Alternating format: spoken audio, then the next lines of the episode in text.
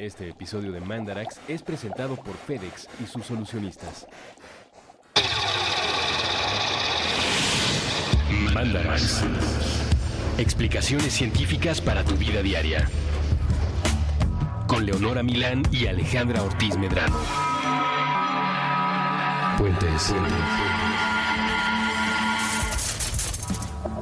Este es el Mandarax número 19. Sean ustedes muy bienvenidos a esta emisión. Hola, ¿cómo están? Hola, ¿qué hacen? Hola, ¿qué, hola, ¿qué hacen? ¿Desayunan, por ejemplo? ¿O cenan? ¿O están godineando? ¿O están niñeando? Podríamos hacer una encuesta. ¿De qué está haciendo usted cuando está escuchando Mandarax? Sí, ajá. Yo, yo creo que la mayoría godineando. ¿Qué tanto está alguien agarrándose el ombligo y oliéndose el dedo después? ¡Qué asco! ¿Te acuerdas? ¿O qué, ¿Qué comen después de escuchar Mandarax? Alguien nos confesó, justo de, acu- de acuerdo Ah, a un Mandarax quién. de la Cerrada, Amane. Saludos a nuestra querida Amane al otro lado del mundo, que confesó que ella hace cosas horribles con sus secreciones corporales. Como, ¿qué Mandarax fue el que estábamos hablando de cómo huele como el- las cosas que tienes en las orejas y así? Ay, no sé. En Creo el que del hongo. El del hongo. Sí, el Mandarax del fungi. Sí, Y- entonces esta muchachita se rasca el ombligo y luego huele su dedito. No, no es cierto. Cuando se lava atrás de las orejas se huele los dedos. Ah, sí, cierto. Lo del ombligo soy yo. Y todos ustedes, come on. Es más ¿Alguna vez lo han hecho? ombligo. El ombligo es asqueroso. Y el tipo que hizo queso con lo que sale del ombligo, que no, no, no puedo con esa gente que es como proactiva pero innecesario. O sea, ¿qué está pensando? Que cuando ya no haya comida en la tierra vamos a poder hacer queso de nuestros ombligos y comerlo. Era un proyecto artístico. Ah, claro, art. Art. Because art. Esos del Fonca becan a quien sea. Pero o sea, como el fonca inglés. Sí, claro. O sea, no estamos tan mal con el... O bueno, al menos estamos igual que otros. Híjole. Habría que analizar a los ganadores de este año. Un saludo. Son todo, es como una fiesta de cumpleaños mía, los ganadores de este año. Y Todo- tú los así- conozco a Y todos. tú solamente viéndolos diciendo, pero ¿cómo están perdiendo su tiempo? No, los felicito mucho, son muy talentosos. Es real. no, Anyways, totalmente. anyways. Anyway, saludos a Mane, felicidades a los ganadores del Fonca. y bienvenidos a un episodio más en el que Alejandra Ortiz Medrano Hola, yo. y yo, Leonora Milán, arroba leos y arroba alita-emo, les vamos a explicar un poquito de la ciencia que está alrededor de las cosas que ocurren en su vida diaria. Este es muy burdo, o sea, sí es como muy de la, muy de la, de la vida diaria y muy... Pero son preguntas que yo creo que a mucha gente le han rondado en la cabeza, porque además muchas nos las han preguntado. O sea, nos han dicho, Sí. hagan un mandarax de esto. Que son mitos o realidades, no se sabe aún, alrededor del el cuerpo humano. Es parecido a lo que hicimos en Desenmascarando el cliché, pero esto es exclusivamente corporal. Son- Y, y sobre todo como de... No son dichos, como de... Pues sí. De sabiduría popular. De sabiduría popular. Disque, sabiduría Ajá. popular. Y miedos también súper comunes de qué puede hacer o no uno con su cuerpo antes de descomponerlo para siempre. Y como consejos de tío. ¿no? Sí. Ajá. Sí, como lo que las abuelas te decían justo para que no, no te rompieras, Sí. ¿No? Que se creía que pues un movimiento en falso e ibas a arruinar tu futuro que en relación con tu cuerpo y sus funciones. Todo eso vamos a, vamos a tratar de... De decir algunas de estas cosas. Sí, las que nos parecieron más interesantes. Ajá. Me parecería que podría ser interesante empezar con mi mal viaje de la infancia. Es que, ¿Cuál? ahí te va. Mi papá es un tipo que tiene el pelo totalmente blanco, pero lo tiene así desde que tiene como 30 años. Ok. Entonces yo toda mi infancia viví con el miedo y cero conocimiento de la genética, por supuesto, de a quién habría salido yo. Si a mi mamá, que tiene el pelo con menos canas que nadie en el mundo Ajá. aún a su edad, y mi papá que tuvo el pelo blanco desde los 30. Entonces viví con angustia hasta cuando, no sé qué sé yo, a los 25 años me salió mi primera cana y dije, claro, perfecto. Mi papá. Ya entendí, ¿no? Y desde entonces he tenido una serie de, de miedos, justo y dudas, relacionados con mi inevitable e inminente futuro canoso. Bueno, pero no estás canosa aún. Aún. Aún. La palabra clave Ah, siendo sí. aún. Y ya tengo también unas manchas que podría ser ya como empezar a castear para villana de novela, ¿sabes? Con un manchoncillo ahí como blanco. Y se va a ir poniendo peor, me Sí, queda claro. sí. Y ahora, gracias a Mandarax, sé por qué. Y sé que no pasa nada con ciertas cosas que la gente cree. Hay muchos mitos alrededor de las canas. Montones. Muchos. O sea, Es que además es algo muy raro, ¿no? Que te, se te ponga el pelo blanco. hay, hay ciertas partes del cuerpo que se blanquean sin razón aparente. Como las uñas, ¿te acuerdas? Como que la, La manchita la blanca. sí. la piel Michael Jackson, ¿no? Que por supuesto eso era una enfermedad. Y las canas que además no solo se blanquean, sino que adquieren una textura extraña. Sí, se convierten paran. como duras y erizas. Ah, sí. Entonces, como tienes tu cabello bonito de Y color. te- tres canas como que- antenas. ah, sí. Ajá.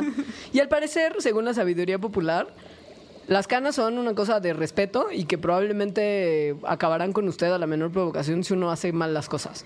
O sea, existe, por ejemplo, el mito de que arrancarse una cana hace que te salgan 40 más Eso es uno que a mí me decían todo el tiempo. todo el tiempo. Sí, que si te arrancas una cana te salen en particular siete más, dicen en Guadalajara. Ándale, pues.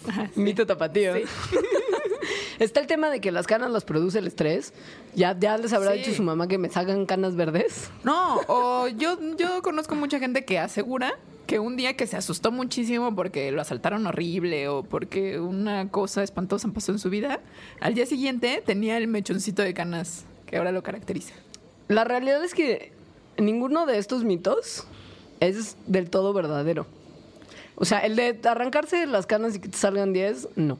Y creo que lo importante de, de entenderlos todos, o sea, independientemente de si pueden tener un poquito de verdad o no, es que hay que entender qué demonios son las canas y por qué se producen. Que había además ha sido un mito, bueno, no un mito, más bien un misterio, Un misterio. hasta hace poco. Sí, sí, porque no estaba muy claro qué es lo que produce el color en realidad y lo que hace que no haga ya color. Se sabe que el color del cabello está producido por células que se llaman melanocitos, que migran a los folículos pilosos, bueno, a- como la raicita del pelo cuando empiezan a madurar los folículos pilosos, en el útero. Ahí es a donde los melanocitos desde el desarrollo llegan y se estacionan ahí, en donde estaría después un folículo piloso, y dicen, ¿listos? ¡Yay! Y cuando entonces uno nace, pelo de color. Entonces, cuando está creciendo el cabello, los melanocitos como que le inyectan a ese cabello el color. unos pigmentitos que son de dos tipos, que son las melaninas que ya habíamos mencionado también en algún otro mandarax. En el del sol. En el del sol, que son la eumelanina, que son los pigmentos negros, Negros. y cafés, y las feomelaninas, que son los rojos y amarillos. Y puede haber de los dos y aún la combinación de qué proporción produzcas, si más eumelaninas o más feomelaninas, hace que haya toda la gama de colores de cabello que existen. Incluso en el mismo cuerpo de una persona. Porque Sí. si usted se examina, como probablemente lo ha hecho desde la pubertad, se acordará que no todo el vello de su cuerpo es del mismo color. En general, el vello púbico es más oscuro. El vello de las axilas y las barbas suele ser más rojizo. Sí, hay- eso, eso pasa mucho, ¿no? La barba roja. barbas rojitas. Sí. Y una, ¿no? Como una solitaria. Eso tiene que ver con la proporción de eumelanina y famelanina que hay en cada uno de esos eh, mechones de cuerpo. Este pigmento está ahí desde el desarrollo y normalmente no cambia sus concentraciones hasta que eventualmente todo se va al traste. Pero todo, todo en el cuerpo. Entonces, una de las cosas que se van al traste pues, son los melanocitos. Dejan de funcionar porque envejecen, Como todo. como todo. Y eventos traumáticos para el cabello que lastiman los folículos pueden a veces hacer que este envejecimiento sea más, Más rápido. Más rápido. Pero no eventos traumáticos en la vida de alguien. No. Lo que ocurre con las canas es que cuando está saliendo, cada, cada folículo piloso tiene, digamos, asociado un melanocito que le da su color. Que está ahí inyectando Ajá, melaninas sí, sí. todo el tiempo. Hasta que, pues, deja de funcionar el melanocito, entonces el cabello sigue creciendo, el folículo piloso sigue creciendo, pero ya no hay nada que le inyecte color. Entonces, Gris. sí, y así se queda. El Ya para siempre. Una vez que el melanocito deja de funcionar, ya es para siempre. Cosas como el estrés, la dieta o el estilo de vida no hacen nada para maltratar los melanocitos. Para nada, o sea, el estrés no le va a generar canas. Hay enfermedades como el vitiligo y la alopecia areata que pueden dañar las células que producen los pigmentos y provocar canas, eso sí, pero son cuestiones de enfermedad. No es algo que usted se vaya a provocar por un estilo de vida más estresadito. Algo que es, además, o sea, el melanocito está inyectando color en la raíz o no inyectando color en la raíz. Ajá. Es por eso que hay veces que hay cabellos que es como la mitad todavía está negro y la Sí. otra mitad está blanco, porque justo ese es el momento en el que el melanocito se murió. Ya, ya dejó de funcionar. Por lo tanto, un susto muy grande no puede hacer nada con el cabello que ya está crecido y que tiene color. Y no hay manera que por un susto muy grande se manifieste inmediatamente. O sea, ese, ese, ese mito de. Es que se asustó y a la mañana siguiente todo su cabello estaba blanco, es imposible por la misma manera en la que crece el cabello.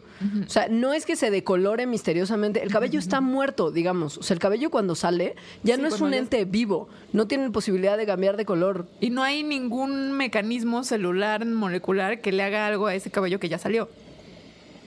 Por lo tanto, no hay forma de cambiarle su color. No hay forma. Lo que puede ser que pase, que es un mal viaje, es justo como en estas enfermedades como la alopecia areata, es que se caiga todo el cabello por factores que todavía sí no se terminan de entender del todo bien. Pero que tiene, que pueden estar relacionados con el estrés. Ajá.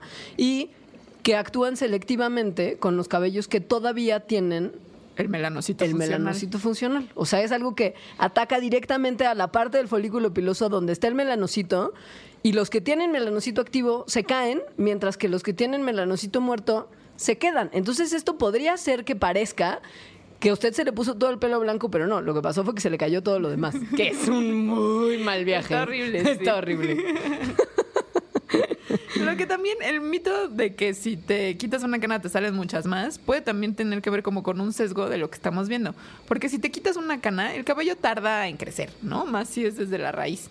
Entonces, si te quitas una cana, lo que puede estar ocurriendo es que ya está en proceso que te salgan más porque pues vejez. Claro.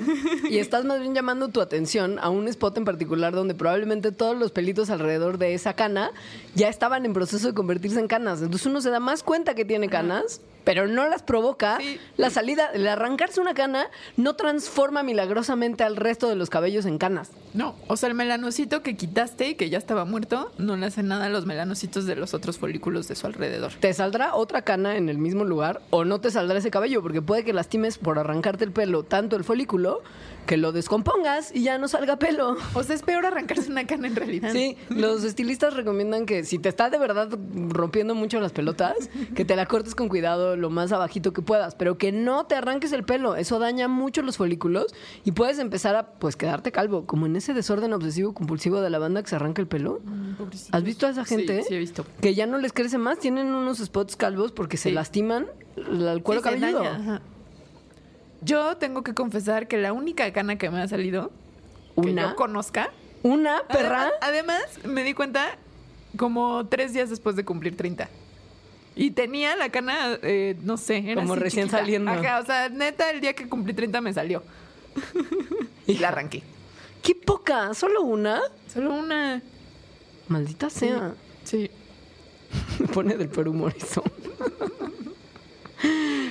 En más mitos del pelo, que ya no tienen que ver con canas, pero tienen que ver con hábitos, a las niñas sobre todo, me acuerdo mucho, mucho, mucho Uy, sí. de la secund.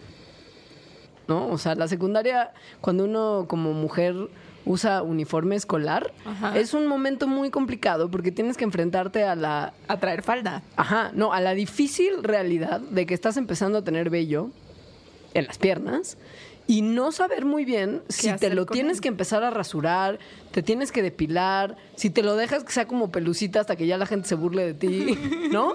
O sea, es un momento muy difícil de toma de decisiones, sobre todo porque alrededor de la actividad de rasurarse, que en las mujeres el rasurado más común es generalmente en las piernas, existe la sabiduría popular de que pues uno cuando se rasura te crece más bello y más grueso y Más más, negro Que también es por lo que a los bebés los rapan cuando son chiquitos. para que les crezca una Para cabellera les- ajá, hermosa. es como, ay, no tiene mucho pelo, pues rápalo. Y lo por lo que la gente que está perdiendo la batalla contra la calvicie también dice, "Me voy a rasurar un poquito para estimular que crezca el pelo." Sí, existe esta creencia de que si te rasuras, o sea, que el, que el, acto de rasurar. el, el acto de rasurar hace que el cabello crezca o el vello más grueso. La ciencia, damas y caballeros, cada vez que ha tratado de poner este mito a prueba, ha encontrado que la, la rasurada no hace en absoluto esto. Lo que sí hace, que además según yo eh, se ve en los infomerciales como de estas maquinitas para depilar, Ajá. es que cuando rasuras el, el vello no lo cortas, o sea, lo cortas como en diagonal. ¿no? Entonces, cuando se corta en diagonal, pues efectivamente lo que sale, lo que está como muy pegadito a la piel, pues da la apariencia de estar más gordo que si, por ejemplo, lo arrancaras. Además, cuando el vello está saliendo, es decir, si lo arrancas y luego empieza a salir, la puntita es más delgadita.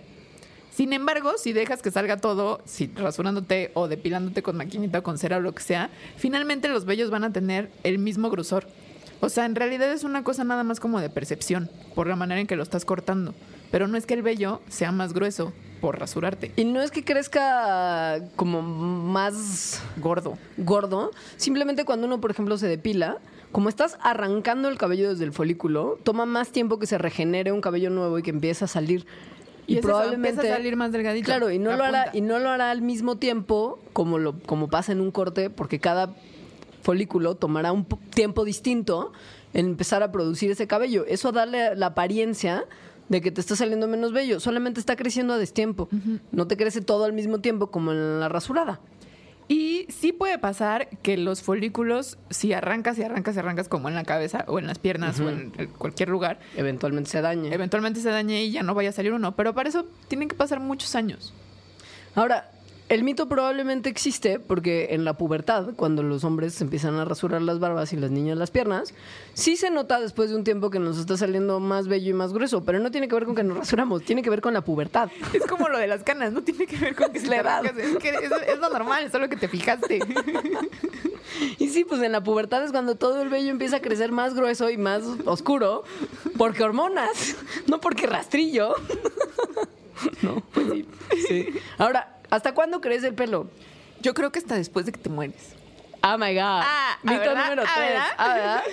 ¿verdad? Ese mito de que el pelo y las uñas crecen después de la muerte. Falso. ¿Cómo? Las cosas para crecer necesitan que el Estar ser. vivas. o sea, sí, claro, que el ser esté vivo y produciendo compuestos orgánicos y dándole de comer a las células, pues respirando. De dónde puede venir este mito es de gente eh, muy creepy que vio como a muertos cuando se murieron y luego Ajá. un poquito de tiempo después. Por razones bueno, misteriosas. Porque, bueno, los vieron. Y entonces igual, da la apariencia, puede dar la apariencia de que las uñas y el cabello estén más largos, pero porque el cuerpo muerto, pues se deshidrata y se, se encoge, encoge. la pielecita se retrae Ajá. y entonces los elementos que son secos y ya estaban muertos pre, como las uñas y el pelo, no cambian su tamaño ni se encogen nada, Pero se quedan así. parece que están más largos. porque Pero en so- realidad es salen que más, todo lo demás se más- encogió. Eh, Mm, Qué asco. Sí, ya sé. El asunto del pelo, por alguna razón, es de mucho mito. Y justo es de sabiduría de esa que la, la abuela suele propagar Sí. y las tías. ¿Cómo? Hay uno que a mí. Es que yo tengo. Yo sé que es muy molesto este hábito que yo tengo para los demás, que es tronarme los dedos. Ah, yo soy muy fan, pero además no me truenan todos y es muy frustrante. Los que no truenan es un bajón. A mí me tronan mucho más los de la izquierda que los de la derecha. Mucho más fácil. ¿No será porque tu mano derecha es más hábil tronando? Tal vez. Bueno, pero el chiste es que lo hago y lo hago mucho. O sea, lo hago varias veces al día. Y sí conozco mucha gente que le saca de onda. O sea, como el ruido, no sé. Sí. La acción, la acción de tronar y, y el, y el. Es que. Mira, me puedo tronar uno. A ver. Ay, no, no. es que además te suenan mucho. A mí no me suenan tanto. Sí, me además, suena muchísimo. Es de esos y los puedo ruidos. hacer todos mismo. O sea, como... crack. Es de esos ruidos que no sé si yo lo percibo más fuerte porque es mío o todo el mundo lo percibe desde fuera, pero por ejemplo, el tronidito húmedo, ya sabes, ese ruidito como que sientes tú cuando te los truenas Ay, me porque es tuyo, no sé si se O percibe. sea, ahorita que me troné uno, ya quiero tronarme todos los demás. Yo cuando estabas hablando eso me troné como la base del pulgar, que me encanta que se empuja, para eso tronarla yo se me la empuja, es tremendo. Pero entonces lo hago desde hace mucho, yo creo que desde la primaria. Y claramente se te ha regañado toda la vida, porque ese es un hábito que para la sabiduría popular es malísimo para la Sí, salud. Me va a dar artritis. Dios mío, Sí. inevitablemente. Sí. Lo cual sí, Mm. de- o sea, sí me preocupa. Hasta que me di cuenta Hasta que mandarax. que no me va a pasar nada. Pasa que piña, que tronarse los nudillos no causa artritis. Este, esta investigación, nada más, la que concluyentemente demostró que no causa artritis, fue merecedora de un premio Ig Nobel. Sí, Que Mandarax es fan de los ganadores del Ig Nobel porque héroes de la ciencia. este señor que se llama... em, ¿Cómo se llama? Se llama Donald Unger. Ajá. Lo que hizo es que también cuando era joven, chiquito, su abuela le dijo, te va a dar artritis. Y entonces él se dispuso a comprobarle, bueno, o a ver si sí o si no. A dedicar su vida a la ciencia. O sea, él realmente dedicó su vida entera a un descubrimiento científico. Es un loquillo. Durante 50 años decidió tronarse los dedos de una mano y no de la otra. Eso fue su experimento. Él fue su objeto de estudio. Él es el grupo control. O sea, su mano izquierda es el 50 control años. y el otro es el experimental. 50 años. Y al final publicó, además, el artículo en una revista científica que es Artritis y Reumatismo. Y lo que demostró fue que sus dos manos funcionaban exactamente igual y no tenía indicio de artritis en ninguna de ellas. Entonces ahora lo que ha dicho mucha gente criticando este experimento es que en realidad no, ah, no es un experimento ciego porque él sabía cuál era su mano derecha que no estaba tronando y cuál era la izquierda que sí estaba tronando. Claro. Y esto en la ciencia pues puede que sesgue los resultados, ¿no? Cuando, el cuando quien está haciendo el experimento espera un resultado de una mano, bueno, de un grupo y de otro. Pero pues acá es, ¿tienes artritis o no tienes artritis, no? O sea, no, no, hay, no hay mucha posibilidad de error. Pues sí, yo también lo que diría es que es un, un individuo, ¿no? O sea, en Claro. realidad tu No, sí. estadística se, te, se te reduce muchísimo en esos 50 años. Lo que ha hecho otra banda, que es muy inteligente, es ir a casas de ancianos y hacer encuestas y preguntarle a la gente mayor si tuvo durante su vida el hábito de tronarse los nudillos o no, y si padece artritis actualmente o no. Y Lo ahí que se puede es que, hacer. sí, Ajá. no hay relación alguna. No. Y eso además también lo hizo un, un científico junto con su hijo de 12 años, al que el hijo, la tía, ¿no? Lo molestaba y le decía, te va a dar artritis. Entonces fueron e hicieron esta investigación y vieron que, pues no, no hay una correlación entre la artritis y el haberse tronado los dedos. Ahora, ¿qué es? Tronarse los dedos. Ajá, o sea, ¿por qué sale ese ruidito? Ese Tan sonido? Placentero, maldita sea placentero. Yo pensaba que eran como los huesos, lo cual estaría gravísimo. Como, como embonando, en, en- o sea, como que si se, se te zafara poquito, como la gente cuando se disloca un hombro que se lo encaja de vuelta, Ándale. era sí. como, yo pensé que era como una baby dislocadita. Ajá. O como si estás, o sea, me imaginaba como la- unas piezas de algo que estás como acomodando otra vez y suena cuando la, la pones bien. O mucha gente que pensaba, porque esto es muy común, como nadie entendemos qué son realmente nuestras articulaciones, pensamos que están llenas de burbujas de gases que en el momento en que se liberan a la atmósfera causan este ruido de la tronadita. Porque pues sí, tiene todo el sentido. Porque Es bueno, una si hay entidad- líquido en las articulaciones, el famoso líquido sinovial. Ajá, entonces pues puede tener burbujas y entonces cuando explotan, Pues eso, Pues la pop, burbuja ¿no? explotando. Entonces, cuando te truenan los dos, sí se forma una burbuja en las articulaciones. Pero la burbuja no es que explote, sino que se va... Se reabsorbe al cuerpo. Sí, se va disolviendo a lo largo como de 20 minutos más o menos después de que te tronaste los dedos. Entonces, esto me encanta porque es una de esas cosas de... Para saberlo lo tenemos que ver. y entonces vamos a hacer un experimento súper creepy, como todos los experimentos que usamos para demostrar cosas en Mandarax. En donde le hacemos una especie de rayos X. No, un- una resonancia magnética. Sí. ¿Cuál rayos X? O sea, necesitábamos una, una foto bien tomada. Un video, en realidad. Porque quieres ver lo que ocurre en tiempo real. Entonces pusieron la mano de una persona, le, pusieron, lo- le amarraron como un cable y le jalaron el dedo. en la- adentro de la resonancia magnética. Y hay un video que se los podemos poner en la bitácora. Por supuesto. Sí, que se ve entonces lo que está ocurriendo cuando alguien se trona los dedos. Se forma algo así como un pequeño vacío. Cuando las superficies de la articulación se separan de manera tan repentina, hay una cantidad mayor de fluido que está disponible para llenar el, el hueco que se genera, digamos, por esta separación. Y la cavidad que se crea es lo que está asociado con el sonido. O sea, es el líquido sinovial rellenando el espacio que se genera al separar las dos partes de la articulación de manera brusca. O sea, es más o menos como cuando abres un, un botecito que está al vacío y Ajá. entra el aire. Sí. ¿no? Y suena. Sí, Ajá. ese es un ves, Sí. lo, lo describiste perfectamente. Y bueno, vieron que, pues en realidad sí hay, eh, o sea, sí se genera mucha fuerza cuando esto, cuando esto ocurre, pero no lo suficiente como para causar un daño. Y mucho menos artritis a largo plazo, gracias. O sea, me voy a seguir tronando los dedos, porque más también me dijeron que se me iban a enchocar. Lo Ah, cual eso es muy común Sí, también, sí. ajá. Y pues ya llevo como 20 años tronándomelos y no están nada chocos. A ver, enséñame. No veo muy bien tus manos. Sí, ajá, todo bien. Muy bien cuidadas tus uñitas también. Ah, ¿verdad? Sí. Seguro será porque tomas ocho vasos de agua al día. Entonces estás hidratada y tus uñas están lozanas y rosaditas como mi como, piel, como como tu piel. piel. Que no tiene arrugas porque humedad.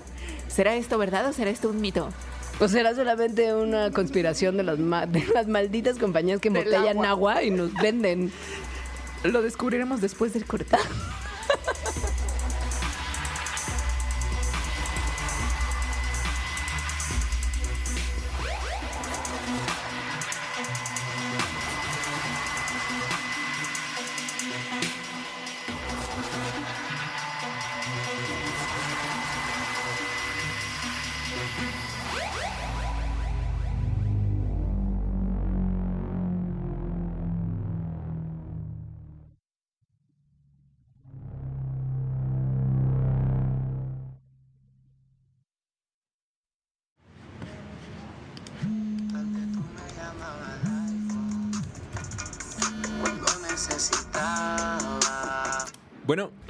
tarde, tengo el gusto con Andrés Vargas. sí, ¿quién habla? ¿Cómo está usted, Parce? Bien, gracias. ¿Quién habla? Parce, le voy a decir quién soy.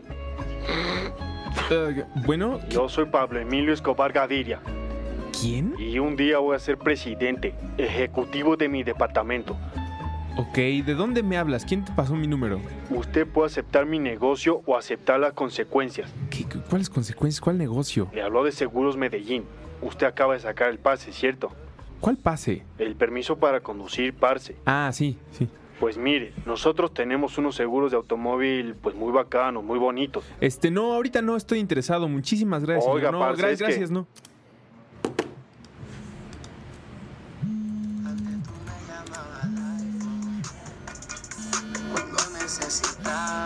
Bueno, Oiga, ¿qué es esa mariconada de colgarle a uno?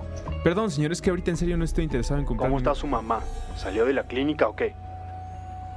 ¿Cómo, cómo sabe usted que.? Usted está casado con una mujer que es una belleza, es una mamacita. Óigame, no se pase de listo. Tranquilo, parce. Mire, toca asegurar a su papá, a su mamá, a sus hijitos, a toda su familia, que si su inteligencia lo permite suponer, los tengo perfectamente reconocidos y ubicados. No, pues, eh, sí, sí me interesan sus seguros. eh, Listo, sí. pues, tenemos dos paquetes, plata o plomo. Porque nunca es suficiente ficción de narcos. Muy pronto, Pablo Escobar, agente de seguros. Todos los capítulos disponibles en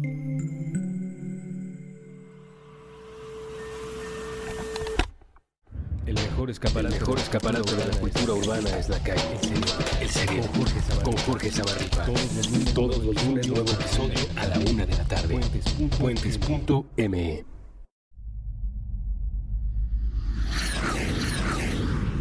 Intercambios horizontales. Puentes.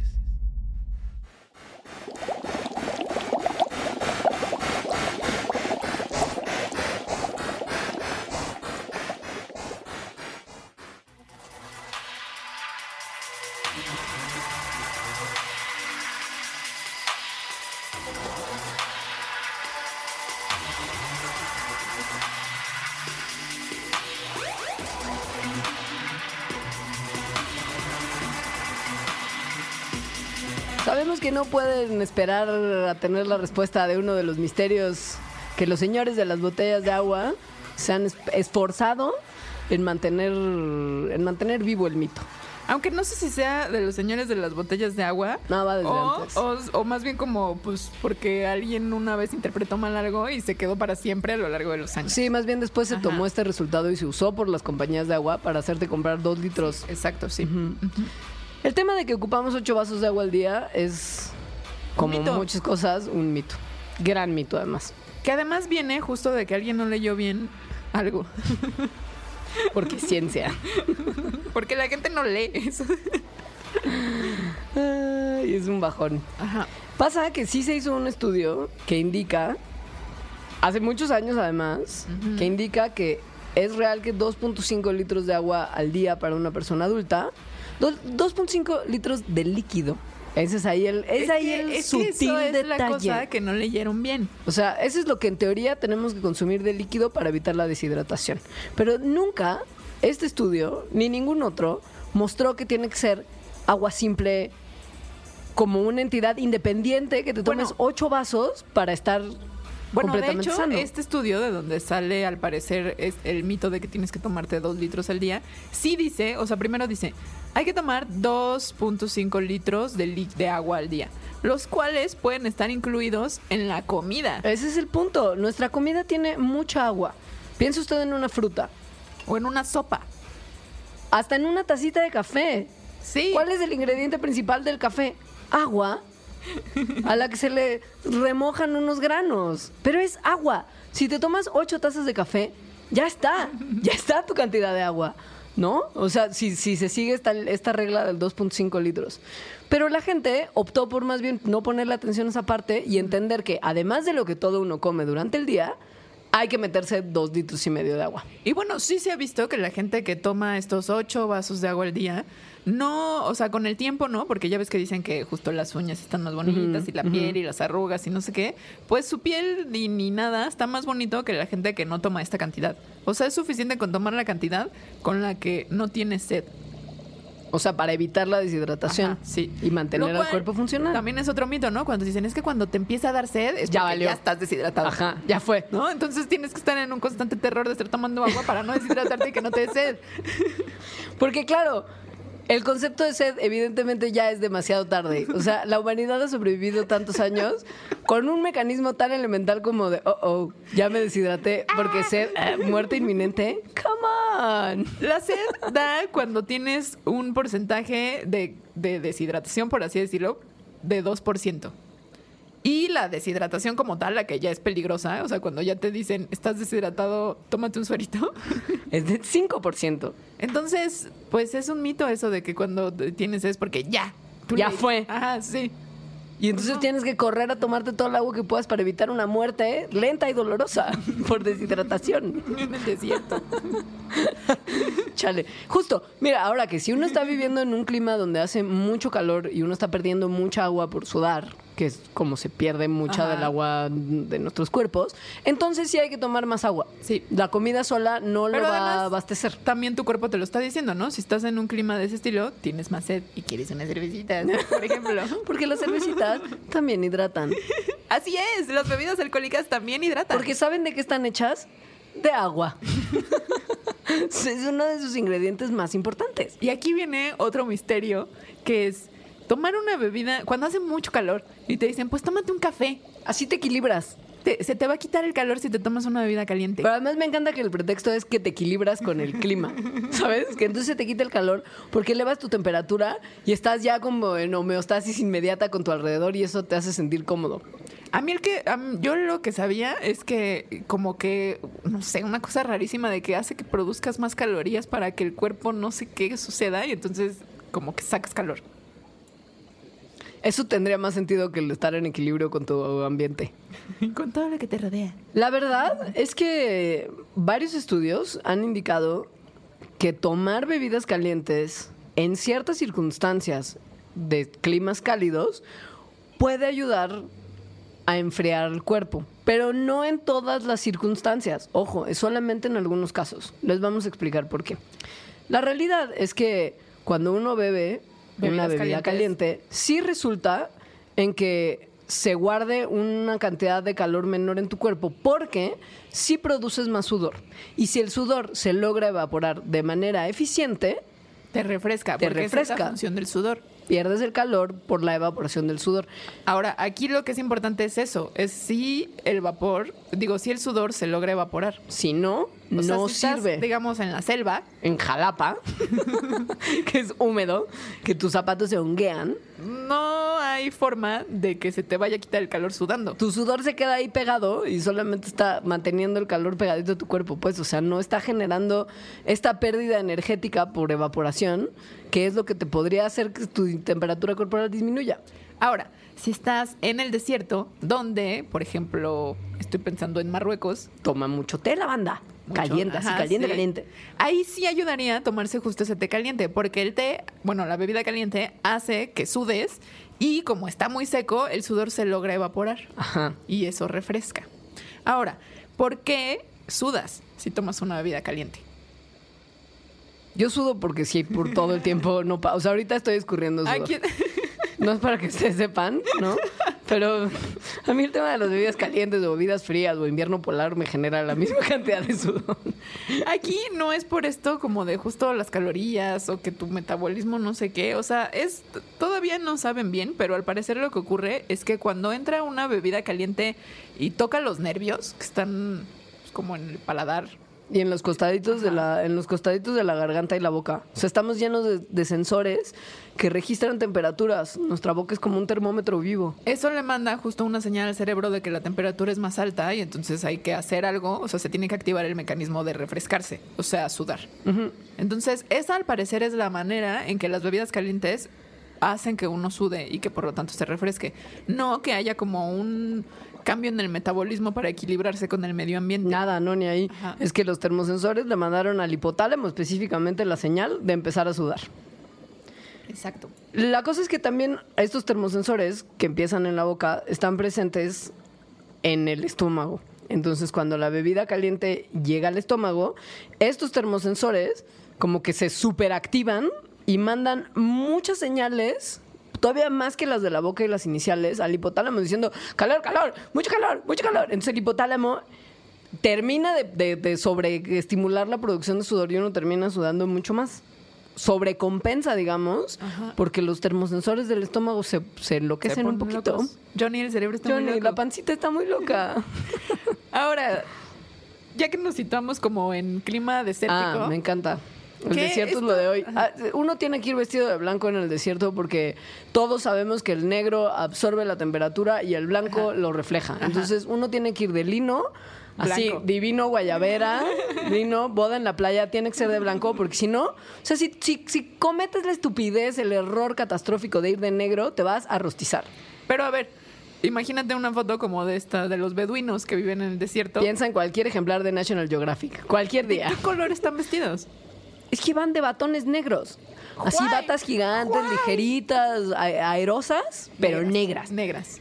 Negras Entonces, todas. Esa cuestión fue un mal viaje al parecer para unos científicos que decidieron investigarlo hasta sus últimas consecuencias. De la peor manera. Si ustedes creían que meterle la mano a alguien en una máquina de resonancia magnética y jalarle un dedo con un cable era el peor experimento del Mandarax de hoy, está muy equivocado. Porque esta banda lo que hizo fue sacar a la gente vestida de negro y blanco a rostizarse en el calor del desierto y medir el cambio de la temperatura, seguro corporal. Eran, seguro eran estudiantes de licenciatura, obviamente. pobrecitos. O gente de servicio social. Ay, pobrecitos.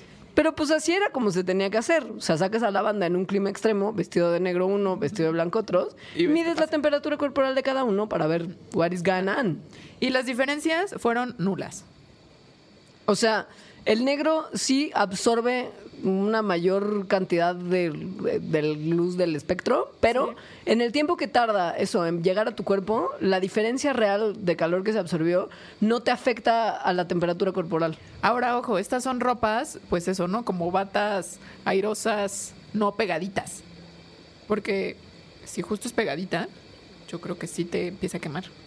O sea, el Pero chiste- blanco o sí, negro, o sea, ah, por igual, negro, la claro. ropa, la ropa O sea, pegada el va a ser es grueso. que el negro sí absorbe más el calor y lo saca, pero en el espacio que hay entre la tela y tu y tu cuerpo, Ahí se queda el calor, digamos, queda. o sea, no llega a tu cuerpo a meterse hasta los huesos y hacer que suba tu temperatura corporal. Ahora, existe la hipótesis de que utilizan el negro porque entonces sería, bueno, ¿por qué no utilizan blancos y negros, no? En el desierto, los beduinos, por ejemplo. Entonces existe la hipótesis de que el negro, bueno, más bien que el blanco, absorbe, más bien refleja el calor, pero no solo el calor del sol, digamos, el que llega de arriba, sino el calor de tu propio cuerpo. Entonces, si estás vestido de blanco, tú estás sacando calor que se te está volviendo a reflejar y eso te calentaría más. Pero eso no lo han Comprobado. en experimento. Lo único que se sabe, en realidad, del tema de qué se debe o no poner uno en situación de visita al desierto para estar más cómodo, es la ropa holgada. Porque justo, mientras más espacio haya para que el aire circule y mientras más espacio haya entre la tela que está agarrando calor y su cuerpo, pues menos calor absorberemos y más fresquecitos estaremos. Ese es el punto, no de que sean batotas gigantes y, y esponjositas negras, sino solamente que son como holgadas. Ajá. Ese es el, el truco. El color es lo de menos. Sí. O sea, sí hay una mayor absorción, pero no tiene ningún tipo de consecuencia en su temperatura corporal. Lo único que sirve es que el aire entre y se mueva y Así refresque. que ya sabes, si está en el desierto, utiliza ropa holgada y tómese un té caliente. que es lo que menos se me antoja en la vida. Ninguna de las dos. Lo de la ropa holgada está bien. Sobre todo porque como ya no me queda ninguno de mis Sí, a mí pantalones. tampoco se me antoja tomarme algo caliente con Nada. nada. calor. Nada. Lo único que quiero es como echarme 6 litros de helado, la mitad comidos y la mitad embarrados para como, ¿sabes? Es lo único que... Que ahí viene otro mito. Pero ahora de un clima más frío. Ah, sí. Hay sea, muchos de hay clima muchos frío. de clima Porque frío. también uno al parecer puede hacer cualquier cantidad de cosas en clima frío que nos expondrán a una muerte horrible, lenta y dolorosa, como ¿Cómo? con todo. Ajá, como estar en clima frío, ¿no? Punto número uno. simplemente. O sea, si estás, si hace frío, si te da frío, te va a dar gripa. Ah, porque el frío y la gripa es que son hermanos. Porque el causante de la gripa no son los virus y las bacterias. Sí, no es el frío.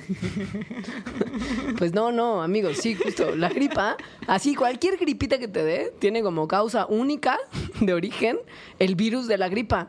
Sí. Y ya. Lo que sí ocurre, o sea, que se encuentra una correlación que cuando hace frío, en climas fríos, haya más casos de gripa, es que la gente tiende, por ejemplo, a quedarse adentro de sus casas, a cerrar las ventanas, a estar encerraditos, o en el metrobús, o no, en espacios confinados, donde el virus, o sea, ustedes están calientitos, pero el virus también. Eso Y significa. además está uno en más contacto cercano con la gente que podría estar contagiada. Entonces, pues el virus va de una persona a otra y hay más contagios. Felice, además. Por eso recomiendan que se abran las ventanas. O sea, cuando hay. Cuando hay alguien Ajá, enfermo en casa, Sí. para que se ore. Sí, exacto, para que el virus se vaya, pues, para que no esté tan contento y se quede como en lugarcitos. Me encanta que se ore. También te, a mí siempre, y esto es un mito que yo me creí toda la vida, que es que sale más calor por la cabeza que por otro lugar del cuerpo. Hay banda que dice que mientras tengas un gorrito puesto, Ya, todo, no, el no, que sí. la gripa no te va a dar. Porque, Porque la gripa frío. la produce el frío. sí. Esto, No. sale, esto sale de que una vez efectivamente midieron la temperatura de diversas partes del cuerpo cuando hacía frío y vieron que la cabeza estaba más fría, pero es porque la cabeza estaba descubierta. Esto era una- un estudio que también la gente era, era mala en la época en la que se hizo. Y pusieron a unos militares, porque pues a esa, esa banda a la que le puedes decir cómodamente la orden de que se queden parados en el frío para que uno vaya midiendo cómo se pierde su temperatura. Y pusieron estos militares en así trajecitos calentitos, calentitos, calentitos, sin gorro. Y pues claro que la cabeza estaba perdiendo mucho más calor que el resto del cuerpo, porque desnuda. es un experimento muy mal hecho. La gente que... pues, eh, Pero y de ahí viene que pensemos eso. En realidad en la cabeza pierde calor a la misma tasa que cualquier otra parte del cuerpo. no hay diferencia. So- No, y no tendría por qué haberla, además. Sí, entonces, pues si la mantienes tapadita, Pues como lo demás. como lo demás. Exacto. cambio, si mantienes tapada la cabeza y te destapas las piernas, pues también te va a dar un chingo de frío. Vas a perder mucho calor por las piernas, porque desnudas. Ese es el maldito punto. en cuestiones de salud, es que de verdad, la banda te recomienda las cosas más raras y se inventa una cantidad de cosas extraordinarias. Que se van propagando y propagando y propagando. Como un virus por el frío, que es la causa. y uno de los mitos más frecuentes de los que yo también sufrí mucho en la adolescencia, nos lo trajo a colación arroba Javier Stone 1, que a través de Twitter nos hizo una pregunta que para él es existencial y para mí también lo fue durante toda la adolescencia, insisto, porque además de tener la confusión de cuándo me tenía que empezar a rasurar las piernas y si me las tenía que rasurar o no, me venía también el, el asunto de que pues te salen granitos, güey, porque pubertad y porque hormonas. Y que el chocolate te los causa. Era el diablo. Sí, o sea, comer chocolate chocolate, era empeorar todos los problemas de tu pubertad de una sentada. Tan delicioso que es. Tan delicioso y tan feliz que te hace. Sí, porque sí te hace feliz. Y los beneficios de salud que tiene. Antioxidante, bueno para el corazón. Entonces, este tema, este asunto del chocolate y el acné ha sido controvertido en la Sí, ciencia. A la fecha sigue siendo. Sí, a la fecha sigue siendo, porque también hay quien, hay quien dice que, que en realidad te puede hacer bien, ¿no? Porque tiene sustancias que, que estimulan tu sistema inmune. Pero, de lo que se dieron cuenta, Es que pues sí hay de repente una o sea, que sí acción. interviene en el sistema inmune, pero de Sí. una manera que tal vez no sea benéfica, sino perjudicial No. en la cuestión del acné. ¿Puede usted saber o no que mucho del acné está relacionado con bacterias? Hay un par de especies de bacterias que son especialmente latosas, una que es Propionibacterium acnes y otra que es Staphylococcus aureum. Y estas bacterias, Crecen en- adentro de los poros, entonces eso hace que se tapen, ajá, que pues, salgan granitos. coágulos de bacterias en su Y piel. pus, o sea, la pus en realidad son las bacterias. Es lo que Ajá. producen las bacterias. Sí. Pasa que cuando uno come chocolate, hay que ver también, y que eso es la parte en la que los estudios no están todavía muy claros, es qué del chocolate es lo que está generando esta reacción, ¿no? Si es el- la cocoa, la grasa, el azúcar, etcétera. Esta afectación al sistema inmune puede favorecer el crecimiento de estas bacterias. Y sobre todo la inflamación. La es- inflamación que es lo peor del mundo. Sí, o sea, porque todo mundo en realidad tiene estas dos bacterias y más, ¿no? En Entre piel. muchas otras. Ajá, sí.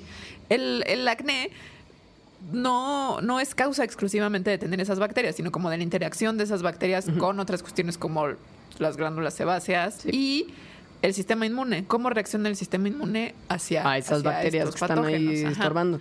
Cuando se inflama, cuando el sistema inmune reacciona, pues de manera normal. O sea, una de las reacciones normales del sistema inmune que dice estoy empezando a funcionar es inflamación.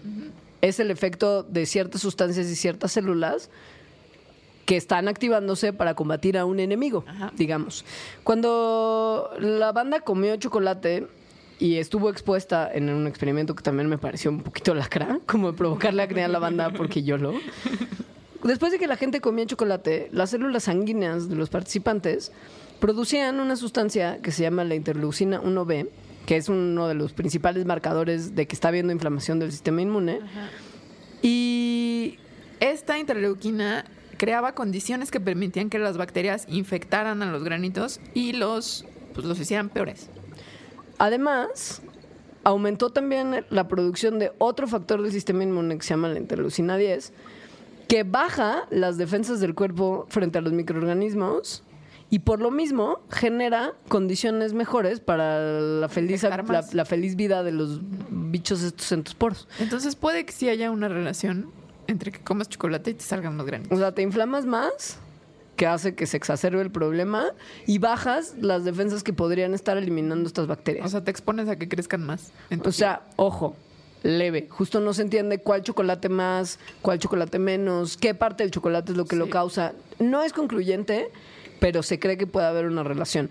Hay muchos dermatólogos incluso que no irían tan lejos como para recomendar que dejes de consumir chocolate ni de hacer ningún tipo de cambio en la dieta, porque no se termina de entender muy bien cuál es la relación inmediata entre ciertas cosas de la dieta y el acné. O sea, el tema de que también los lácteos favorecen que se produzca acné y un montón de, como pues, mentiras que Es nos que es un- compramos sobre el acné. misterio. No sabemos todavía Sí, bien cómo no sabemos funciona. bien.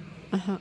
Entonces no cambien su dieta, solo limpieza, higiene Pues sí. y esperen a crecer, amigos. Se pone mejor. De verdad. Se va arreglando. Algo que tiene que ver con la dieta es. Es que esta historia está padrísima. Steve Jobs Ah. era, era un joven vegetariano hippie en San Francisco. En los 70. Siendo la palabra clave hippie y no la palabra clave vegetariano, como ya hablaremos. Entonces Steve Jobs fue una vez a pedir trabajo a la compañía Atari, los que producían el juego Atari. Él era tetoide desde el día uno. Sí. Y, y le dieron el trabajo. Solo que eh, sus compañeritos Como que se empezaron a quejar. Se empezaron a quejar del olor de Steve Jobs. Al parecer Steve Jobs era un tipo bien apestosito. Su sudor olía apestosito. muy Y mal. entonces él dijo, pues es que soy vegetariano. es probable que eso sea lo que me esté causando ser tan apestoso. O sea, al grado de que le inventaron un turno dentro de Atari, que era el turno de la noche, en el que el único que iba a trabajar era él. O sea, lo aislaron dentro de la compañía porque nadie soportaba su olor corporal. Pero entonces aquí es que Steve Jobs más bien lo que era, o sea, aparte vegetariano, pues era un poco Era hippie, era sucio. O sea, te digo, la palabra clave no era la parte de vegetariano, era la parte de hippie. Él lo que pensaba es que por ser vegetariano iba a oler menos. O sea, que los vegetarianos, por no comer carne, tienen un olor eh, más agradable que los carnívoros. Y entonces, eso, pues le permitía no bañarse tan seguido. Y, y, pues, Pues ya, ¿no? apestoso. Ajá, y el resultado era apestoso. Entonces aquí viene la duda: ¿los vegetarianos realmente huelen diferente? Sí, pero la realidad es que huelen diferente para bien. Han hecho varios estudios, varios, en los que, por ejemplo, publicado en el Journal of Chemical Senses en 2006, hicieron que 17 participantes caballeros comieran una dieta vegetariana y una no vegetariana por dos semanas. En las horas finales de la dieta, en el último día, los participantes se pusieron como, como, como cojincitos alrededor del cuerpo para recolectar el olor. Ajá.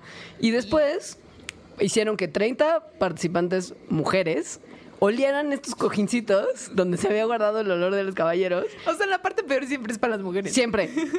Estos experimentos son del diablo. Estas mujeres analizaron estos cojincitos y decidieron cuáles les parecían más o menos grotescos. Y la gran mayoría de ellas eligieron a los vegetarianos como los menos ofensivos en su olor corporal.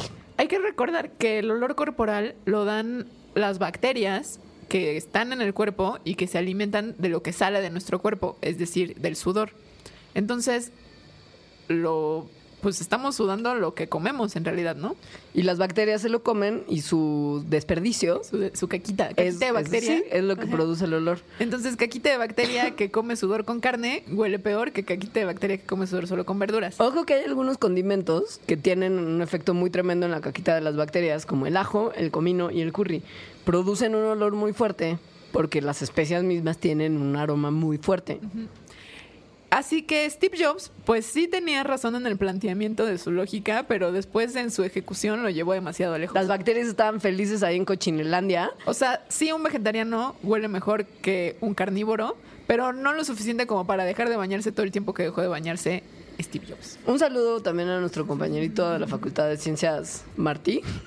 Yo no sé quién es. Es, es un personaje muy increíble a quien su abuelo le había dicho que en Conspiralandia Ajá. El desodorante alimenta a las bacterias que producen el mal olor. Entonces que si te dejabas de poner desodorante, las bacterias morirían de inanición y dejarías de oler. Lo que pasaba es que, Olía feo. pues no, o sea, esto no pasaba. Lo que Ese es el tipo que- de mitos, ¿sabes? La gente, tus abuelos, tus tíos, te inventan choros y tú dices, claro, él más sabe el diablo por viejo que por diablo y te lo compras todo. Yo creo que la, la moraleja, la gran moraleja de este programa es que hay que ir a ver la evidencia. O sea, porque puede ser que sea de tu tío o puede ser que sea como de que alguien leyó mal, por ejemplo, lo del agua y se fue propagando y propagando y propagando. Es decir, si quieres saber si algo realmente es cierto, ve y búscalo en el internet, en el internet. Y lee con cuidado. O, sea, quién lo está diciendo y de dónde lo sacó ese alguien. Si tu fuente es ecobienestar.net, probablemente sea piña. Pues sí, o probablemente no. El chiste es que veas de dónde sacó Ecoportal, Ecobien, lo que sea. Es que nunca tienen citas, ni fuentes, ni nada. Solamente tienen escrito por Juanita Pérez, que claramente es una doctora en nada y se inventó un choro. Sí, hay que ver qué es choro. Y, mira, si razón. incluye, si incluye la palabra holista, generalmente está mal. Oye, nos queda un poquito de tiempo. para No, no, vamos a un corte de una Sí, vez y ya nos ok. echamos la última. Con los mejores. Es que no sé, porque Steve Jobs. Sí. Es que Steve Jobs. Ahorita regresamos.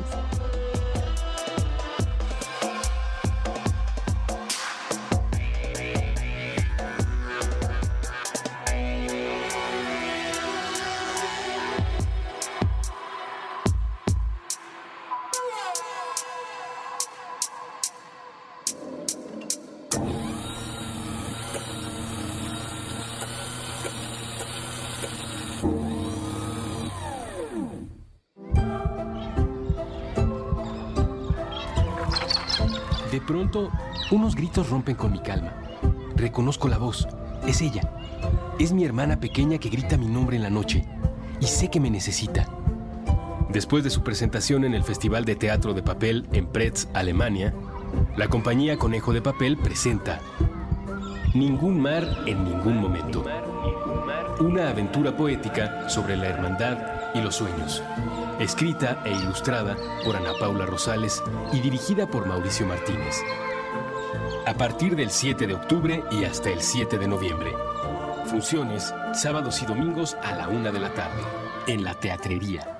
Tabasco 152, Colonia Roma. Más información en lateatrería.com. Puentes invita.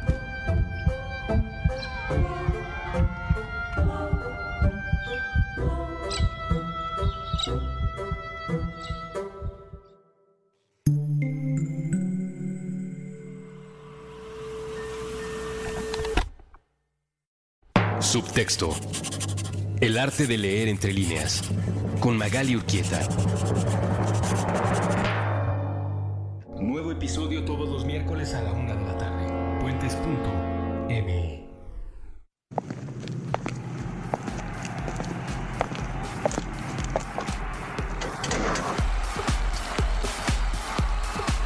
En contradicción del aislamiento. Puentes.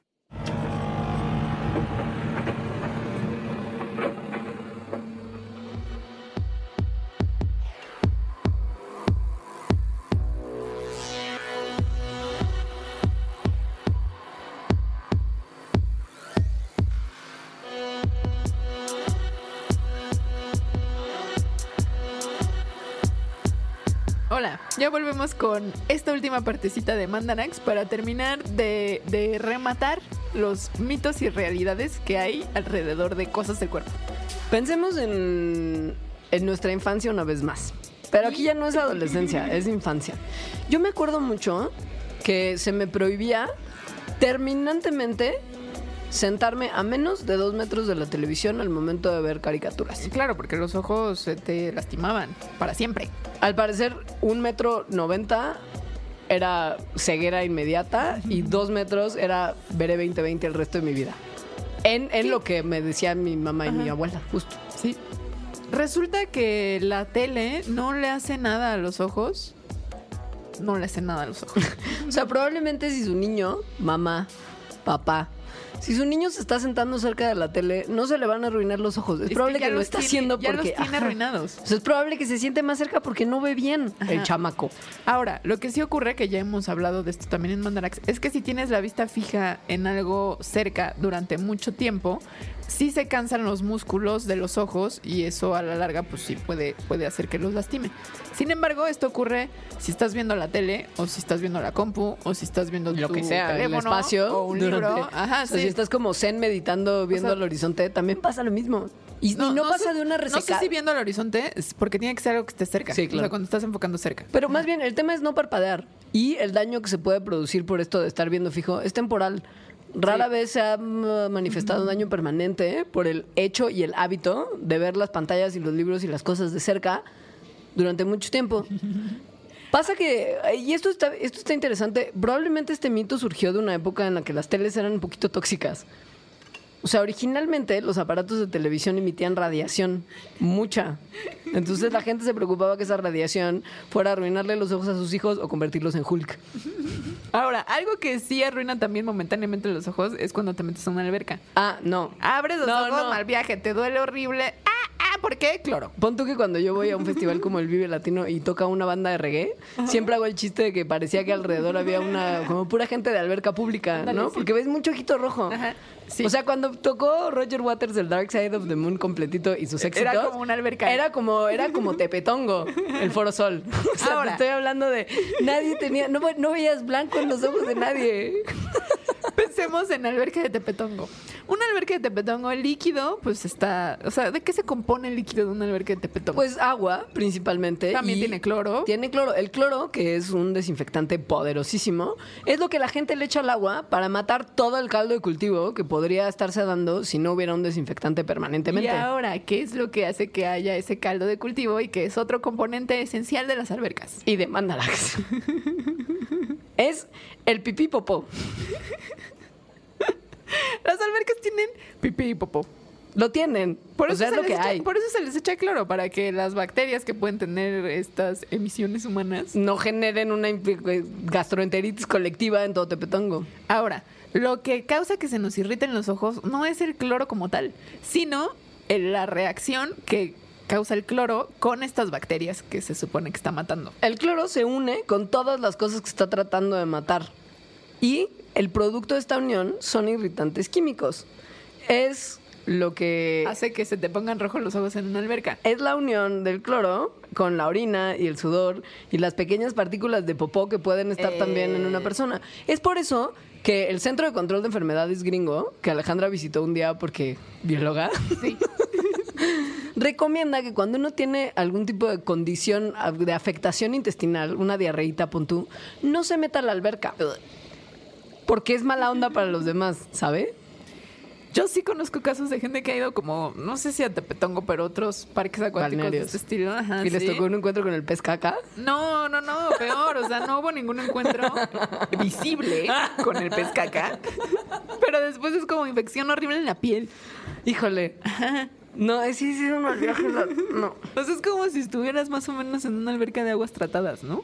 Si usted se preguntaba por qué la recomendación en los gimnasios de que uno, ni siquiera recomendación, la orden de que uno se bañe antes de meterse a la alberca es por esto. Hay que enjuagar el sudor, la orina y las posibles bacterias que uno podría tener si está enfermo antes de ir a meterlas al agua y que se unan con el cloro y que irriten a la banda. Otra recomendación es no te hagas pipí en la alberca. No, eso no es una recomendación, es una orden también. O sea, No es una sugerencia, banda. No se hagan pipí en la... ¿Sabes qué quiero nada más mencionar? Aplausos. Así. Slow clap, incluso así de... ¿A qué? Al güey que inventó Ah, el choro de que las albercas cuando te haces pipí tienen un químico que hace que se ponga morado y entonces vas a estar rodeado de una mancha acusona morada. Y no es cierto, ¿no Según yo no existe eso? existe, güey. Según yo es una cosa que inspira terror. Y ningún niño se va a hacer pipí sabiendo que va a estar expuesto y arruinado y humillado ante la sociedad de su club o de Yo su no curso estoy de segura de que no exista. Lo investigaré. Hay que hacer una investigación medianamente seria. Sí. Me interesa mucho ese tema. O sea, me interesa saber si alguien tuvo la maldad. Porque la única justificación que podría tener ese líquido morado es humillar al meón. Sí, claro. Exponerlo y arruinar su vida para siempre. Pero según yo está increíble. Imagínate el ciberbullying que podría ser de que alguien saque su smartphone y grabe al niño o niña rodeado de un charco morado de humillación. De hecho, creo que yo una vez vi, pero no sé si sea No un es video. cierto, ¿te lo no. inventaste? No, no, no, vi un video en YouTube donde eso pasaba. Justo eso que acabas de describir pasa, pero no sé si sea, un- o sea, si sea Como un video fabricado. Ajá, Ajá. Sí. Pero estoy segura que lo vi en un video y justo es como niño meón y todos lo, lo señalan y Ajá, se sí, ríen. Sí, sí, sí, sí. Y él nunca vuelve a tener una novia probablemente y termina mm, como poniendo una bomba en algún lado. O sea, al final es malo para la sociedad. Al final es Kevin. De necesitamos hablar de. Kevin. ¿Te acuerdas de la película? Sí, horrible. Bueno, eso. Ya le- lo averiguaron. Porque Alejandro sacó su teléfono y estaba haciendo una investigación medianamente Sí. seria ahorita. O sea, sí se los voy a poner. Sí va a estar en la bitácora. Lo vamos a Ajá, encontrar. Sí, sí lo voy a encontrar, se los prometo. como que me llamo Alejandra. Nos queda tiempo para un mito más. ¿Cuál, cuál quieres? Es que tenemos tantos. Eh, no sé, todos están muy padres. A ver, este, este me encanta porque también es de mi infancia. Es leve, o sea, no tiene como ninguna consecuencia, pero ¿se acuerdan que hay ese momento de la infancia en el que puedes hacer ciertas cosas con tu cuerpo que tus compañeritos no pueden y eso te hace especial? Como cruzar, como hacer esta cosa de, de pegar los dedos como Star Wars. Ah, sí. O hacer O la, la lengua, de taquito. Sí, o mover las orejas. Sí. Y entonces que la gente te dice, ay, es que tú puedes hacer eso, pero porque es genético. Yo lo he visto en libros de texto. O sea, el ¿Que es ejemplo, el ejemplo de la lengua de taco, de que es genético. O sea, es, es algo muy generalizado esta creencia. Pues es que no es, no es cierto. O sea, no es un rasgo genético. No hay un gen de la lengua de taquito. Estaría increíble Es que más bien, pero no hay. o sea, es más bien la cantidad de tiempo que tiene niño idiota de dedicarle a aprender a hacer algo absolutamente inútil con su lengua para presumirle a sus amiguitos. Y que probablemente esté correlacionado con que si tus papás saben hacer lengua de taco, te enseñen a hacerla también. Claro. Y si no saben, te digan que no, porque además ellos tienen la creencia de que ya no se puede. no porque que no ya no se te va a dar porque Ajá. genética. Porque Sí. además para la gente el entendimiento de genética es si tienes el gen entonces puedes. Porque además aquí hay una cosa que es interesantísima, que es muchos de los, la mayoría de los rasgos que sabemos que son genéticos no es porque la gente vaya haya visto el gen. ¿No? O sea, esto de la lengua de taco es un estudio de 1940 donde no había forma de ver el gen. Y aún hoy en día, cuando dicen que algo es genético, muy pocas veces se ve el gen, sino que más bien se ve por los patrones que existen en la naturaleza, justo como de papás e hijos que ven que tienen cierto rasgo o no. Eso fue lo que hizo ese señor en 1940 que publicó un estudio llamado Un nuevo rasgo hereditario Heredado. en el hombre.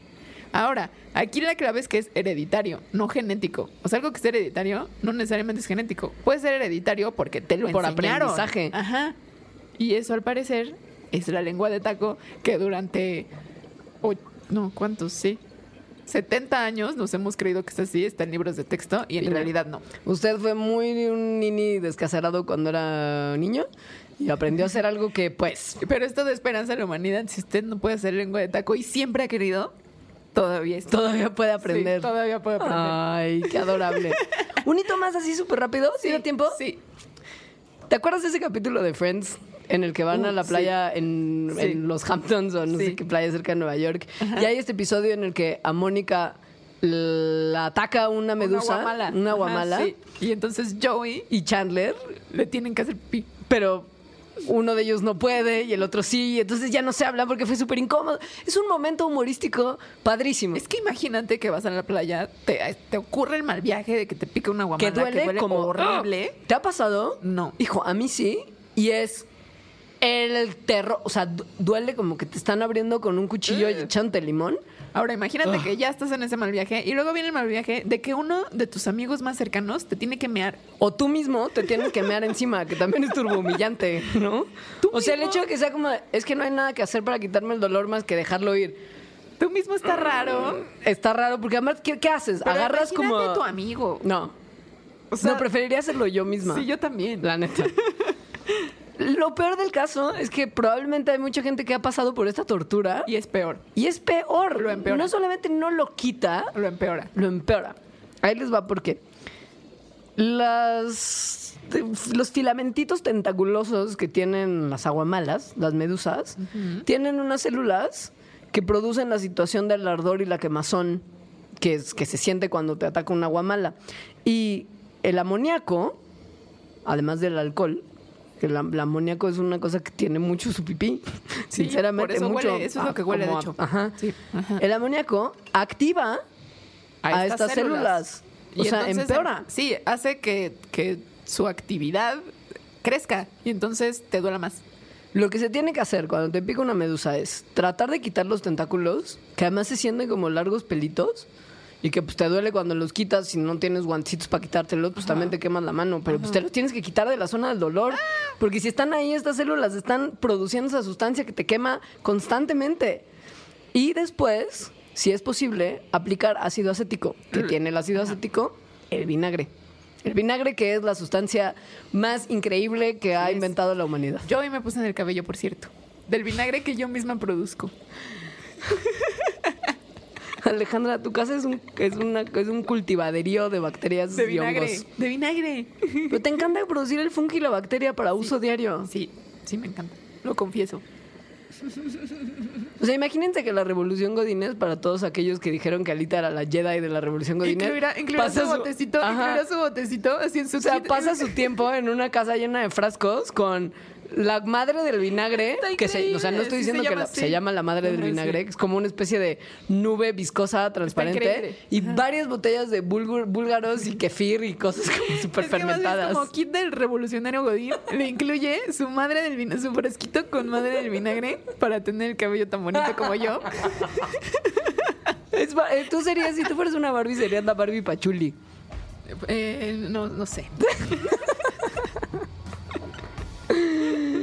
Ay, qué Pero en fin, con eso cerramos este Mandarax de, de mitos y realidades de cosas que les dijo sus tíos. O sea, o de tonterías que uno lleva toda la vida creyendo. Y pues ya vimos que la mayoría no. No.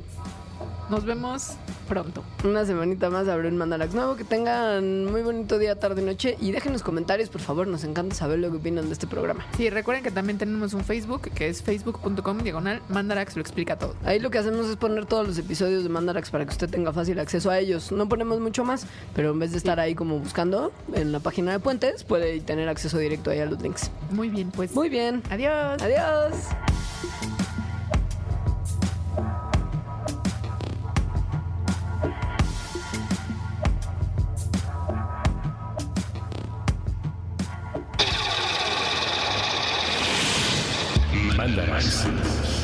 Explicaciones científicas para tu vida diaria. Con Leonora Milán y Alejandra Ortiz Medrano. Puentes.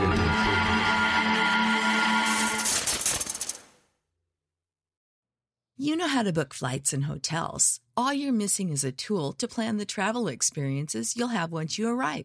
That's why you need Viator. Book guided tours, activities, excursions, and more in one place to make your trip truly unforgettable. Viator has over 300,000 travel experiences to choose from. Everything from simple tours to extreme adventures and all the niche, interesting stuff in between. So you can plan something that everyone you're traveling with will enjoy. Real traveler reviews give the inside scoop from people who've already been on the experiences you're considering. So you can plan with confidence. Free cancellation helps you plan for the unexpected. And 24 7 customer support means you can travel worry free. Download the Viator app now and use code Viator10 for 10% off your first booking in the app. Find travel experiences for you. Do more with Viator.